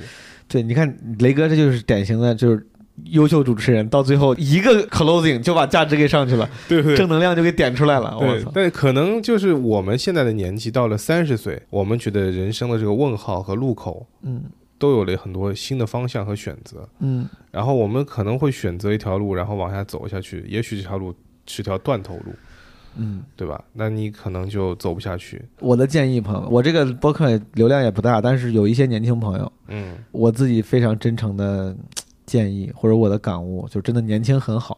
这种跟废话一样的道理，我我深知说出来，大部分人甚至都他听懂了，但听不进去。就像从小他妈你就读那个诗嘛，那个“劝君须惜少年时”，对吧？嗯劝君莫惜金缕衣。我知道他是反过来的，我他妈读，但那个时候你你就是知道啊我听懂了，我也读懂了，但是你不会按照他做的。嗯，我二十四四五岁的时候，无数人就说：“哎，年轻很好，年轻人，哎呀，什么前途大好。”你就听听哈哈一笑，觉得别人在夸你，这事儿就过了。嗯但朋友们，我觉得如果你没有有机会的话，对吧？如果你这个还在 your twenties，还在二十多岁的时候，真的应该不要浪费时间，哪怕拿个时间去玩儿，也算不浪费时间。就是去提升自己也好，玩儿也好，多试也好，对吧？真的，这个我之前没有这种感叹的，我之前他妈在这方面想的非常开，我从来不觉得年龄是个问题。但我现在突然觉得，你随着年龄的增大，年龄焦虑总有一天会出现，然后到那个时候选择的时候，心理成本都会非常高。接你刚才的诗说一句，嗯，就是劝君更尽一杯酒，西出阳关无故人我。操，牛逼！就是这个故人可能是你这几年的时光，这些事情你一出了这个阳关，这个阳关可能是三十岁，可能是四十岁，你就再也回不去了。所以在那个当下哭，了，我操！对但你在那个当下，你就要抓紧这个时间。你更敬一杯酒，这杯酒你可能是欢乐的酒，你可能是知识的酒，你可能是爱情的酒。但不管怎么样，你把这杯酒先喝爱情这杯酒，谁喝都得醉。对对对对，老子喝了五年。朋友们，我跟雷哥，我俩这两个八零后的尾巴，祝愿各位年轻的朋友们，这个不要浪费青春的时光，好吗？嗯就是 have fun。Yeah. Seize the moment, Yeah. seize the moment, carp diem 啥？我他妈不不会读那个法语。anyway，朋友们，我们就就这样吧，好吗希望你们过得开心。好，也希望下次有机会在你的播客做客。真的，你咱们没事来搞点这个什么深夜访谈节目，好不好？对啊，好啊。